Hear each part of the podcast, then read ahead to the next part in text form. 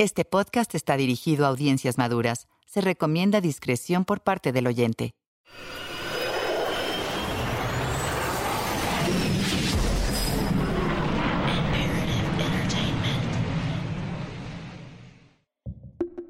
Una nota rápida. Hay dos versiones disponibles de este podcast. Encontrarás una en español como La Nota Roja y en inglés como The Red Note. Si prefieres escuchar la versión en inglés, puedes hacerlo buscando The Red Note en la misma plataforma donde descargaste o escuchaste este episodio. El feminicidio en Juárez es una historia importante que nunca antes se había presentado de esta manera. Para permitir que el público hispanohablante escuche comentarios de periodistas y académicos estadounidenses que estudiaron el feminicidio, algunos actores de voz mexicanos han traducido al español algunas entrevistas que se grabaron en el Chuco de Imperative Entertainment, esto es La Nota Roja. Comencemos.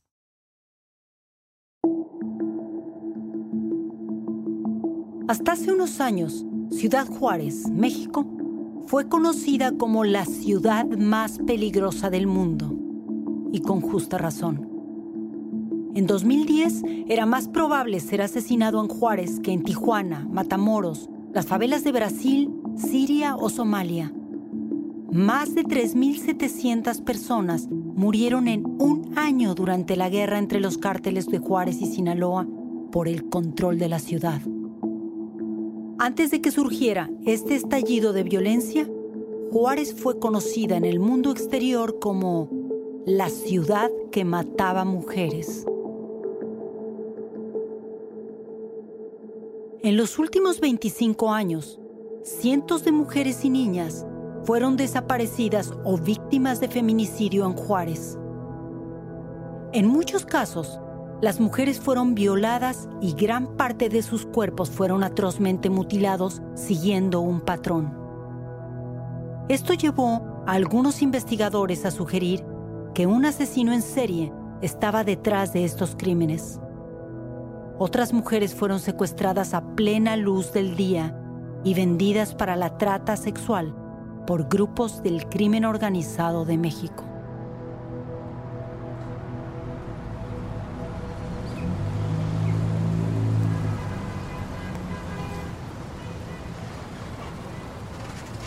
En febrero de 2020, fuimos a Juárez para hablar con expertos que indagaron esta historia.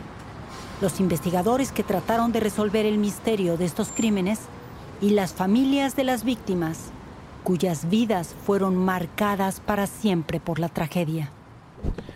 Interview with Verónica. Conversábamos con Verónica Corchado, directora del Instituto Municipal de la Mujer de Juárez. Tan solo unos minutos después de terminar nuestra entrevista, un grupo armado abrió fuego contra el edificio.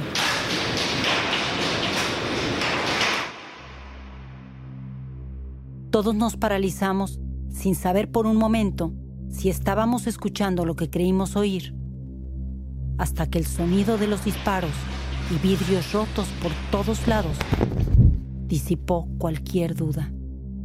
Salimos corriendo lejos de la entrada. Verónica nos guió a una oficina al centro del edificio. Nos tiramos al suelo atemorizados, esperando a que cesaran los disparos, expectantes en que los atacantes no entraran por la puerta. La expresión en el rostro de quienes estábamos allí era de temor. Cada quien presuponía las razones detrás de este atentado. A una joven llorosa que estaba buscando ayuda del Instituto de la Mujer, le preocupaba que su novio sicario la hubiera seguido al lugar buscando venganza. A Verónica y su personal les preocupaba que los grupos del crimen organizado pudieran tener como objetivo sus oficinas. A nosotros nos preocupaba que alguien nos hubiera seguido a la entrevista y que los disparos fueran una advertencia para dar fin al proyecto de este podcast que ahora escuchas. Después de algunos minutos, el tiroteo se detuvo. Tres hombres armados huyeron del lugar. Dos policías municipales fueron heridos en el lugar y llevados a un hospital cercano. Ambos sobrevivieron. La policía acordonó la escena del crimen y esta abarcaba varias manzanas alrededor del edificio. Esperamos más de una hora. Nuestro fixer, Renix, fue a echar un vistazo a los alrededores del lugar para asegurarse de que no hubiera peligro. Luego de cerciorarnos de que era seguro salir, rodeamos el edificio, pasamos por encima de los vidrios rotos y con mucho cuidado nos dirigimos a la camioneta de producción y regresamos a nuestro hotel. Al día siguiente, pudimos leer en el diario de Juárez que la policía ya había arrestado a los tres atacantes. Tenían 18, 17 y 16 años. Mi nombre es Lidia Cacho. Soy reportera de investigación especializada en derechos humanos y crimen organizado. También soy activista y feminista, nacida en la Ciudad de México. He escrito 16 libros y soy la narradora de este podcast. Sin embargo, yo no estaba en Juárez cuando sucedió esa balacera. De hecho, ni siquiera estaba en México. En 2004 escribí un libro llamado Los demonios del Edén, en el cual desenmascaré a una red internacional dedicada a la venta de niñas y niños, lavado de dinero y la producción de pornografía infantil en México. Desde entonces, algunos de estos criminales fueron arrestados y están tras las rejas. En su sed de venganza por evidenciarlos, me mandaron secuestrar, torturar y encarcelar ilegalmente. Más tarde, los llevé a juicio y gané la batalla. 14 años después de que fuera torturada, en julio de 2019, dos sicarios entraron a mi hogar Mataron a mis perritas e iban tras de mí. Más tarde, supimos que son asesinos a sueldo, pagados por los poderosos criminales que evidencié en mis libros. Tomé mi pasaporte y algo de ropa para salir huyendo fuera del país. Esta es la decimoquinta vez que intentan matarme. Desde entonces y hasta la fecha, he estado viajando y escondiéndome de los criminales que, a su vez, huyen de la Interpol pero hasta que no estén tras las rejas y sentenciados, yo no puedo volver a mi país. Debido a estas amenazas contra mi vida, me fue imposible viajar a Ciudad Juárez para llevar a cabo las entrevistas para este podcast. Si hubiese ido, lo más seguro es que habría terminado como una estadística más entre las periodistas asesinadas por decir la verdad o muerta como las mujeres y niñas de las historias que ahora voy a contarte. Participé en la creación y escritura de este podcast junto con nuestro equipo de producción basado en México, quienes grabaron y editaron las entrevistas. Me siento honrada de ser la voz de aquellas que ya no pueden ser escuchadas en Juárez. He de narrar esta historia con el corazón en las manos, porque sé que los asesinatos sistemáticos de mujeres y niñas nunca terminarán hasta que logremos decir toda la verdad sobre cómo y por qué suceden y quiénes son todos los responsables de ellos en las cadenas de poder. Este es el episodio 1 de La Nota Roja Escucha cuidadosamente. Esta es una historia real.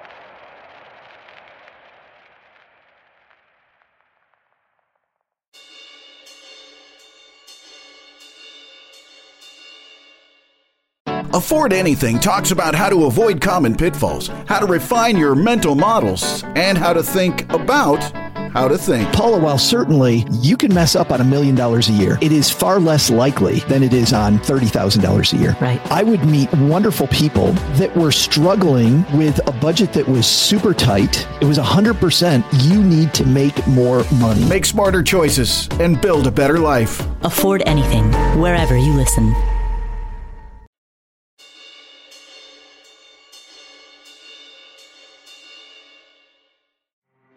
En enero de 1993, la Policía Estatal descubrió un cuerpo en el desierto a las afueras de la ciudad. Fue considerada como la primera víctima reportada de los asesinatos en serie ocurridos en Juárez. Es muy probable que haya mujeres víctimas de feminicidio cuyos restos nunca fueron localizados o cuyas muertes nunca se relacionaron con los asesinatos en serie. Molly Molloy estudió los feminicidios en Juárez, siendo bibliotecaria de investigación en la Universidad Estatal de Nuevo México. Honestamente, yo no creo que el fenómeno de mujeres jóvenes asesinadas en Juárez fuera nuevo. Percatarse de ellas fue lo nuevo. Empezaron a haber artículos en el periódico sobre mujeres jóvenes encontradas asesinadas. La familia empezó a denunciar la desaparición de mujeres jóvenes y mi sensación es que fenómenos similares estaban pasando antes, pero no los atendieron. Y tal vez ni siquiera estaban siendo contabilizados en las, las estadísticas oficiales. Entre mayo y octubre de 1993, los cuerpos de otras 10 jóvenes fueron encontrados en el desierto. Todas fueron víctimas de violencia o también de agresión sexual. A medida que se descubrieron más y más cuerpos de mujeres, comenzó a surgir un perfil. La mayoría tenía entre 13 y 22 años. Dos tercios eran estudiantes, pertenecían a la industria sexual o trabajaban en la economía informal de Ciudad Juárez. Muchas de ellas realizaban labores en los cientos de fábricas conocidas como maquiladoras, construidas en Juárez durante las últimas tres décadas. Diana Washington Valdés fue reportera de El Paso Times y es autora de un libro llamado Cosecha de Mujeres, que trata sobre los feminicidios en serie de Juárez.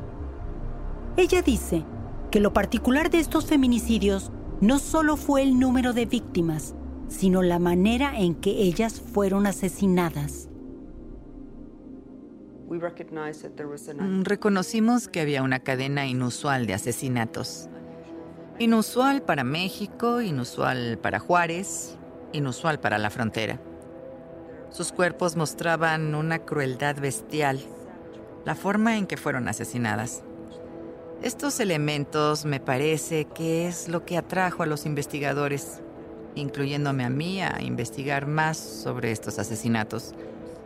De nuevo, esto nunca se había visto antes, ni en estas dimensiones, ni con el grado de salvajismo y bestialidad con el que se llevaron a cabo estos asesinatos. Estaban eligiendo mujeres jóvenes. La mayoría de las víctimas, bueno, tendría que decir que el 99% de ellas eran jóvenes mujeres de familias pobres. Muchas de ellas eran estudiantes, vivían sus vidas normalmente, cuando fueron secuestradas o atraídas a una situación peligrosa y fueron halladas muertas más tarde. El otro factor que sobresalía de estos crímenes era la impunidad. Las autoridades al parecer no querían o no podían resolver y evitar estos crímenes. La activista y autora de Monólogos de la Vagina, Eve Ensler, recuerda la primera vez que visitó Ciudad Juárez durante los feminicidios en serie. Se sentía como una zona de guerra.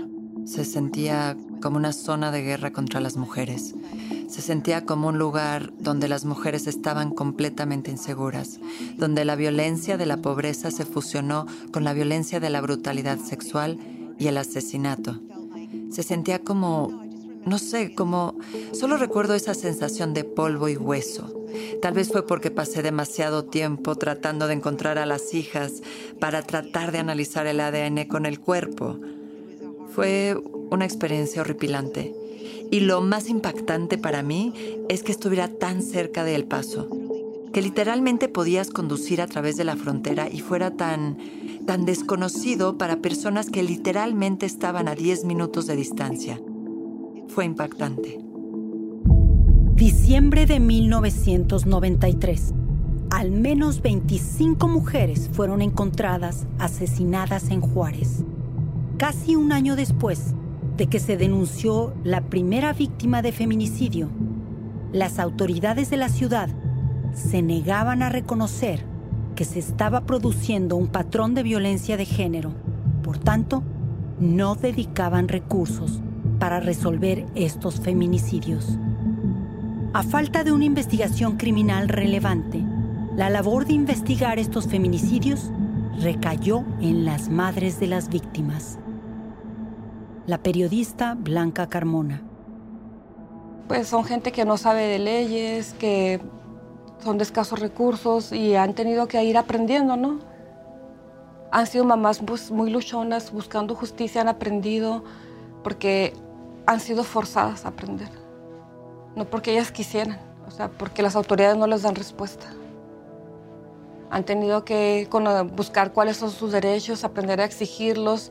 No tuvieron asesoría jurídica, un apoyo, ni siquiera saber qué toca, qué puerta hay que tocar, o sea, con quién hay que ir.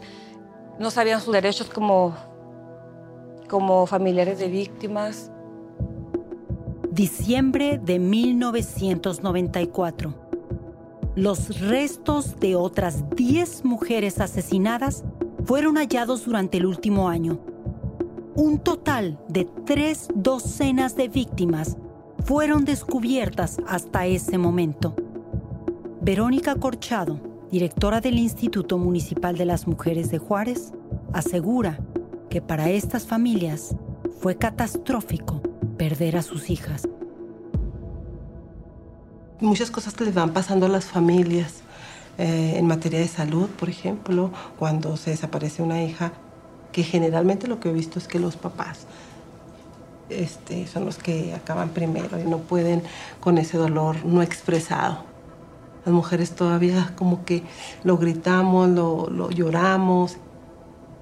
No me puedo imaginar como el dolor que puedan sentir y todavía levantarse todos los días para hacer su vida. No voy a decir su vida normal porque ya no hay vida normal, pero para levantarse, cocinar, tener que ver a los ojos a los otros hijos o a la otra familia. Pero hay una culpa familiar. En cada caso de, este tipo de violencias, de feminicidio, de desaparición, pierde todos. Pierde la mujer, pierde la familia, pierde el barrio y pierde la ciudad. Porque los, los lazos están rotos o dañados. A principios de la década del 2000, Eve Ensler visitó Juárez para indagar y escribir sobre los feminicidios en serie. Estaba haciendo una entrevista para la revista Marie Claire y de muchas de las niñas, de las madres que estaba entrevistando, su nombre era Brenda.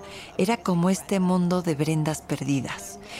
Y recuerdo una madre que nunca había podido ir a ver a su hija porque estaba enterrada en el desierto y no había ningún autobús que la llevara hasta ahí.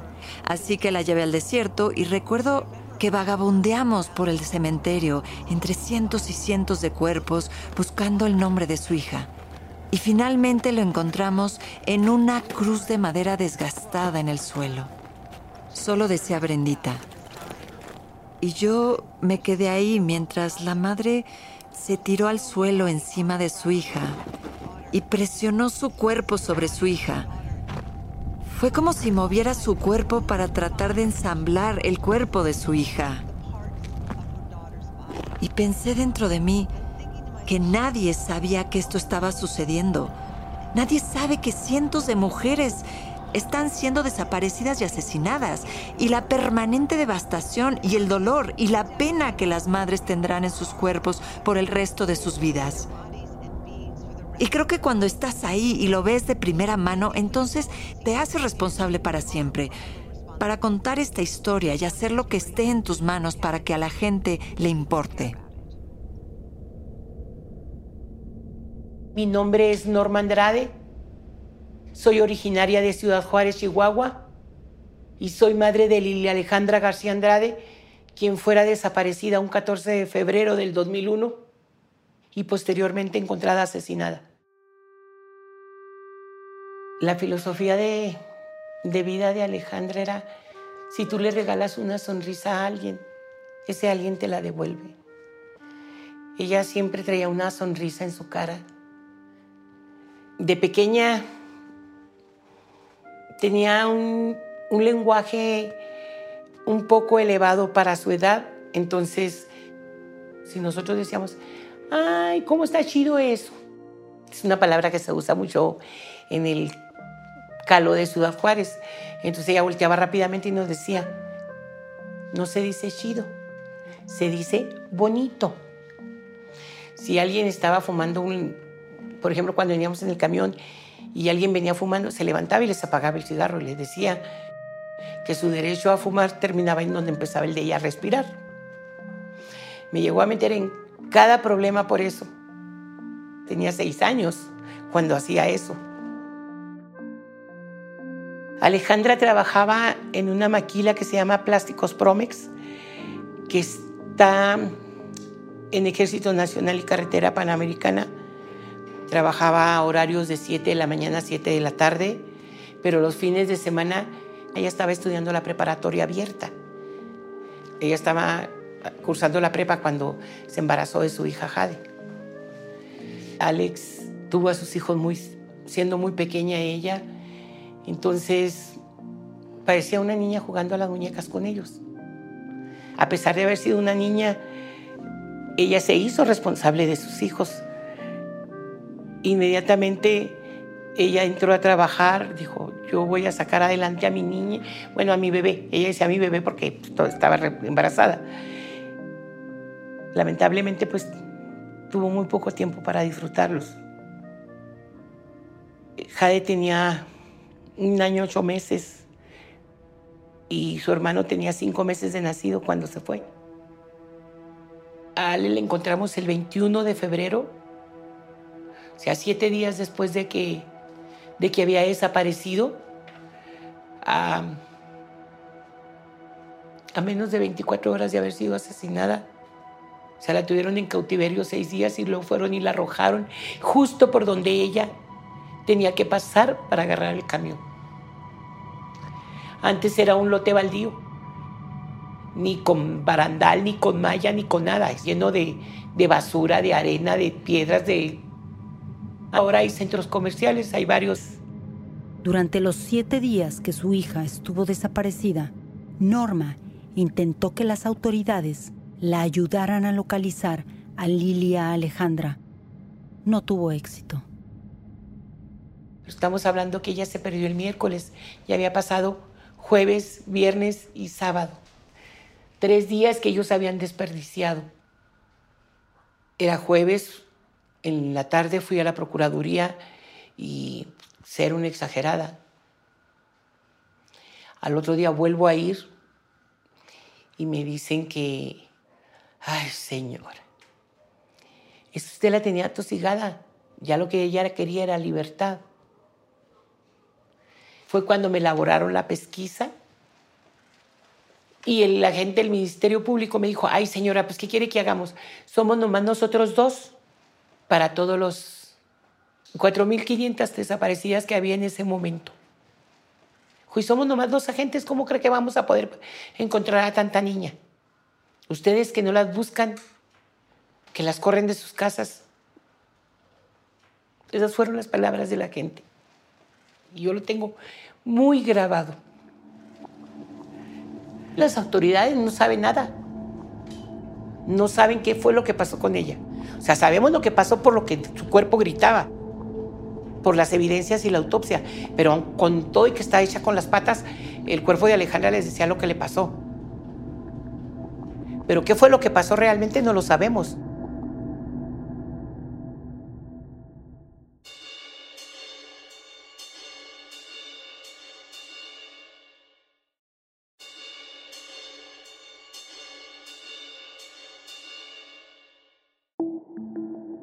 Entre 1993 y enero de 1995 ocurrieron más de 100 casos de violación o feminicidio en Juárez, todos aún sin resolver.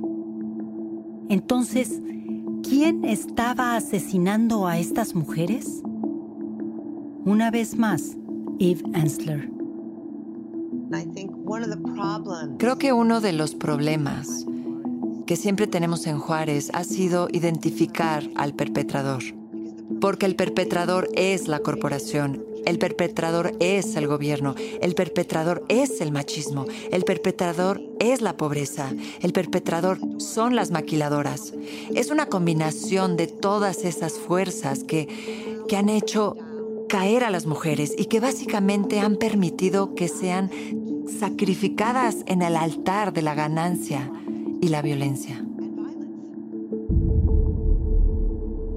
En 1993, dos poderosas fuerzas tuvieron un impacto monumental sobre Ciudad Juárez y sus feminicidios durante 30 años. El Tratado de Libre Comercio y el líder criminal Amado Carrillo Fuentes.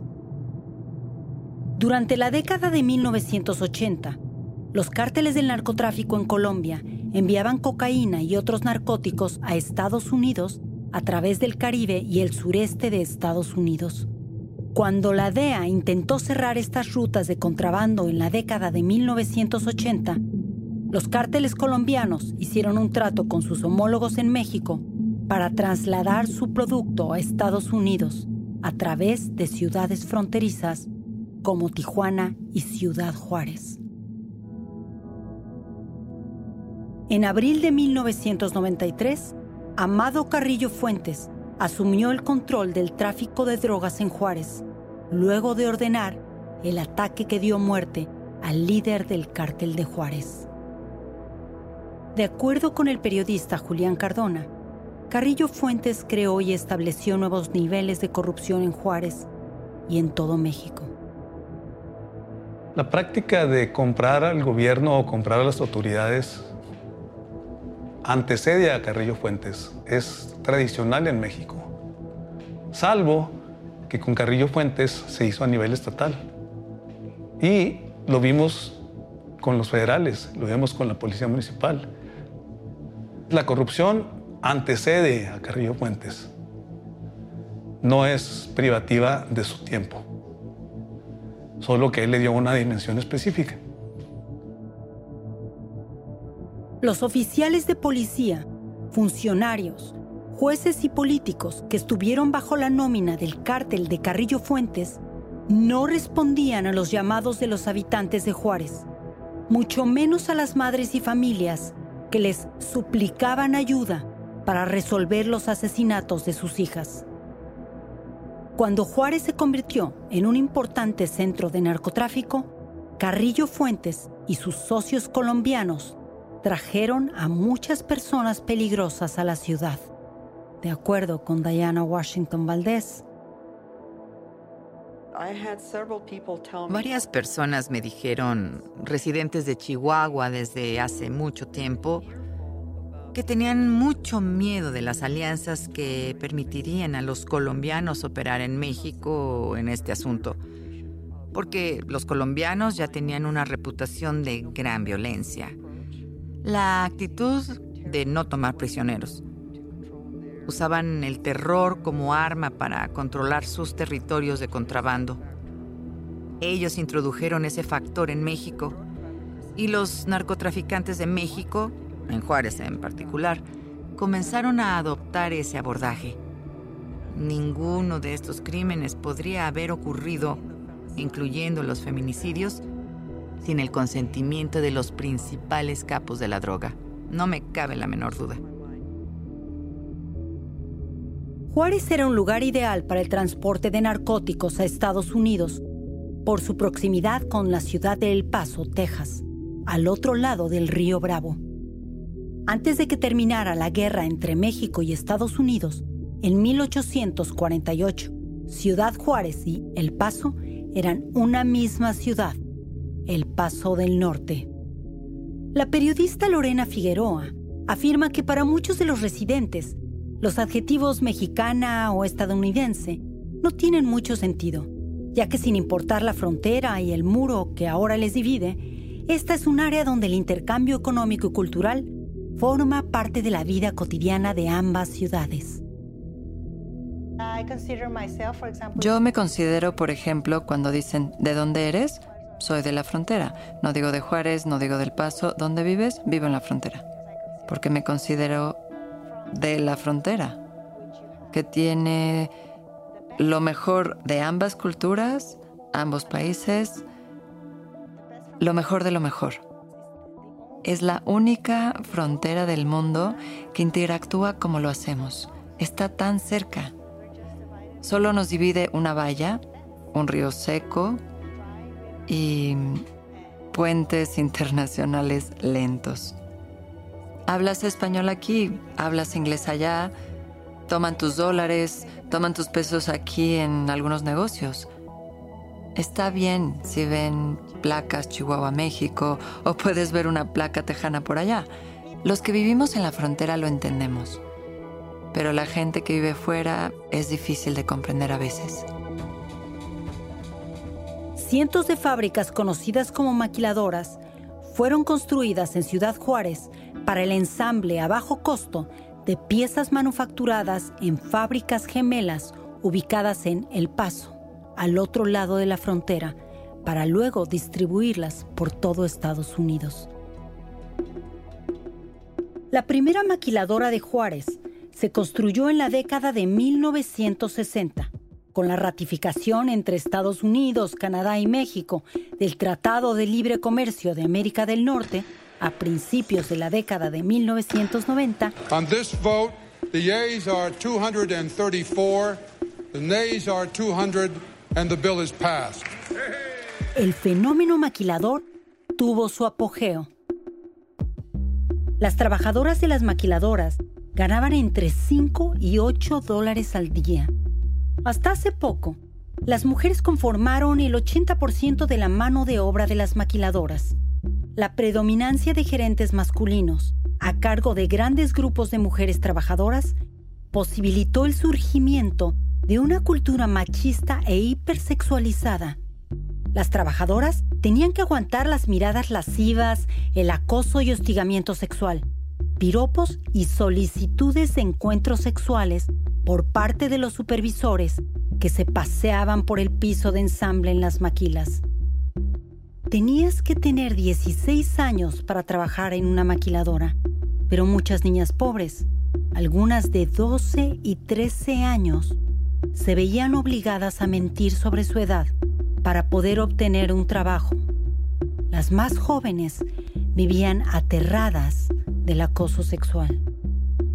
Antes de convertirse en activista y directora de InMujeres en Ciudad Juárez, Verónica Corchado trabajó en la industria maquiladora durante la década de 1980. Yo trabajé solamente en dos maquiladoras, una en Súrgicos, que creo que ya no está, que era de, cuestiones este, quirúrgicas. Todos los jefes eran hombres. Y yo en ese momento no recuerdo mucho acoso. En la otra maquiladora, los, los jefes también eran hombres y, y era muchos temas de acoso, porque hasta había un certamen, ¿no? Era como que la muchacha más bonita para que sea la reina. De todas las maquiladoras, ¿cuál era la reina? Qué bueno que todo eso se fue acabando, porque qué tremendo. Los cientos de miles de migrantes que llegaron a Juárez en busca de trabajo en las maquiladoras trajeron consigo sus propias culturas, lo cual transformó radicalmente el carácter de la ciudad. Rocío Gallegos, periodista de investigación. La frontera tiene una característica específicamente Juárez, ¿no? Porque yo creo que se lo da el hecho de que más del 40% de las personas no somos nacidas aquí. Cuando hubo la migración fuerte de, de veracruzanos a principios del 2000, nos cambió la, la gastronomía.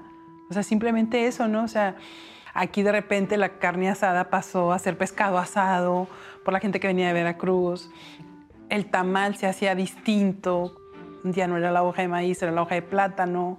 Entonces, hay una diversidad eh, cultural que engrana en esta sociedad y nos hace ser totalmente distinta.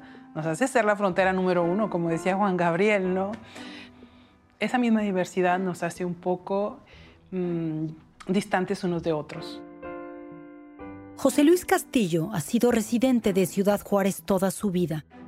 Su hija, Esmeralda, fue desaparecida en 2009.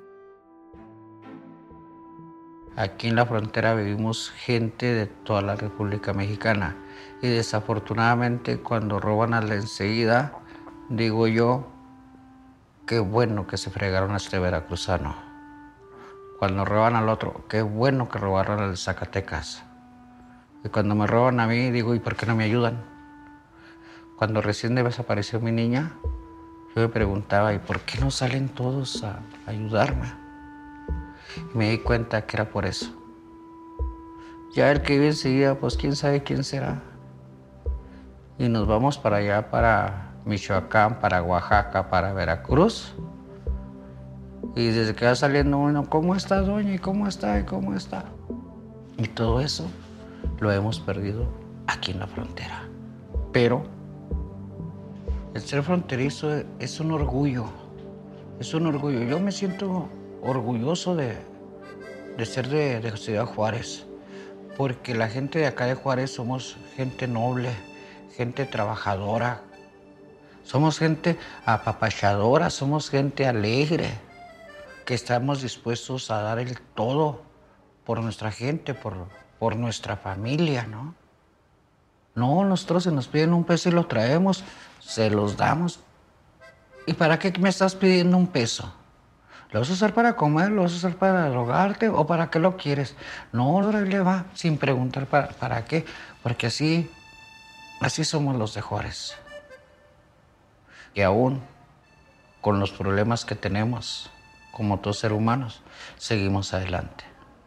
Aunque tengamos que llorar, aunque tengamos que mordernos los labios a veces, pero seguimos echados para adelante. Es imposible no asombrarse ante la resiliencia de las y los juarenses. Juárez es una ciudad esculpida en medio de un desierto estéril. A mediados del año, la temperatura máxima en el día llega a rebasar los 38 grados centígrados y a finales del año hay nieve. Durante las tres semanas que nuestro equipo estuvo en la ciudad, la temperatura rara vez subió por encima de 10 grados. El clima era húmedo y la corriente de viento helado nos congelaba. Es una ciudad acostumbrada a la nieve en invierno, ráfagas arenosas de viento en primavera y un calor abrasador en verano. Las tasas de homicidio en Ciudad Juárez suben y bajan de acuerdo con la temperatura. Durante los meses de invierno, los asesinatos están en el nivel más bajo del año. En el verano, cuando el aire es templado e incluso en la madrugada, las tasas de homicidio en la ciudad se disparan. La guerra entre los cárteles de Juárez y Sinaloa duró cinco años. Mientras el ejército mexicano estuvo estacionado en la ciudad, más de 5.000 personas fueron asesinadas. Algunos privilegiados huyeron a ciudades cercanas en Estados Unidos como El Paso, Texas o Las Cruces en Nuevo México. Quienes se quedaron siguieron con sus vidas. Forjaron en su talante una combinación de determinación, resiliencia, calidez y hospitalidad, algo muy difícil de entender o imitar por parte de un extranjero. El nombre oficial de la ciudad es Heroica Ciudad Juárez. En los siguientes 25 años, este se convertiría en una auténtica descripción de sus habitantes.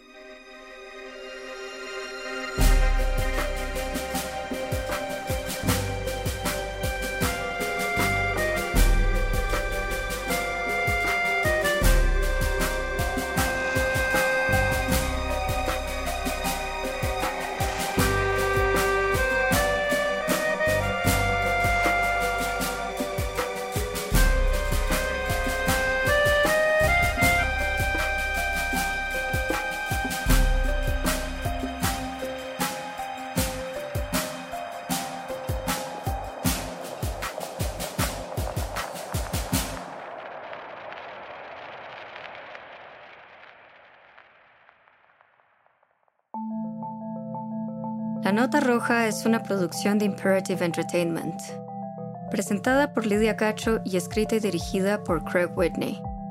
Los productores ejecutivos son Jason Hoke y Lydia Cacho. Yo, como productora principal, Estefanía Bonilla Hernández y como productores Laura Caulfield, Will Wallace y Craig Whitney. La investigación y las entrevistas fueron realizadas por Alicia Fernández. El sonido directo fue realizado por Nicolás Aguilar Jiménez y el diseño sonoro por Javier Umpierres. Tom Kurken realizó la ingeniería de grabación en Los Ángeles. El doblaje de las entrevistas realizadas fue dirigido por Rebeca Gómez e interpretado por Isabel Aerlund, Rona Fletcher, Arturo Mercado Jr. y Genaro Vázquez. La música fue compuesta por Michael Ramos. Abraham Buendía realizó el detrás de cámara y foto fija. Nuestro fixer de producción en campo fue René Renix Nava. Servicio de transporte fue proporcionado por Arturo y Ricardo Baez en Ciudad Juárez, Chihuahua y Hugo Ramos en la Ciudad de México. La contabilidad de la producción fue supervisada por Viridiana Morales y realizada por Miguel Torres en Global Entertainment Firm. Lorena Olivares es la asistente de director. Los servicios legales fueron proporcionados por Laura Caulfield en Estados Unidos y en México por Laura Marván de Marván Pitol Abogados. Yasmín Alba y Ricardo Carrillo proveyeron los seguros en LCI Seguros. La producción fue coordinada por Vinerva Bolaños y como supervisor de producción, Héctor Subieta. Los productores quieren agradecer a Adam Ambruso, al doctor Edgardo Buscalia, a Daniel Espinosa Ochoa, Mike Hisi, Adriana Montalvo, Tony Montenieri y a María Rosa Ochoa Ávila por su amable colaboración en la realización de este podcast. Queremos agradecer especialmente a Luis Chaparro y a Ikae Chituda de la Comisión Fílmica de Chihuahua y a la gente de Ciudad Juárez por su hospitalidad y apoyo durante la producción. Si disfrutaste la nota roja, déjanos una calificación y escribe una reseña en la plataforma en la que nos estés escuchando. Gracias nuevamente por escuchar el podcast.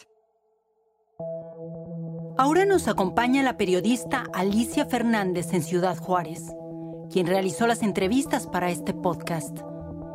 Alicia, estuviste presente en el incidente del tiroteo que describimos en este episodio. ¿Puedes contarnos cómo fue eso? Sí, mm, lamentablemente no fue mi primera experiencia así, pero me recordó esa sensación de vulnerabilidad al documentar situaciones intensas en Juárez. Y sentí alivio al saber que el ataque no era para nosotros, porque de alguna manera sentía cierta responsabilidad en la seguridad del equipo. Eres originaria de Juárez, ¿correcto? Sí, yo nací en Ciudad Juárez y lo he documentado durante más de una década, incluido pues el terrible año 2010 cuando trabajaba como fotógrafa en, en el diario de Juárez. En este momento ya no vivo ahí, pero todo el tiempo voy y vengo para seguir documentando y entendiendo pues la vida y la muerte en la frontera. ¿Cómo te sientes cuando escuchas a Juárez ser llamada la ciudad más peligrosa del mundo o la ciudad que mata a las mujeres? Pues para mí es completamente injusto decir que Juárez es solo la muerte, porque la gente es resiliente, es noble, es guerrera, pues la situación geográfica de la ciudad, el estar tan cerca de los Estados Unidos, así como las decisiones políticas tomadas por los líderes en la frontera, han creado una situación para las mujeres de impunidad y profunda tristeza. Por lo que creo que es importante que sepamos y analicemos, ya sea que seamos mexicanos o estadounidenses. Gracias, Alicia. The Bigger Pockets portfolio of podcasts are worthy of your investment. We're having a real conversation as real real estate investors. New episodes available every day. It's important to buy where it makes money and not necessarily where you want to travel to. Bigger Pockets, On the Market, Rookie Real Estate, or Money Podcast. The purpose of flipping is to create more cash so then you can reinvest into other types of properties. The Bigger Pockets Podcast on YouTube or wherever you listen.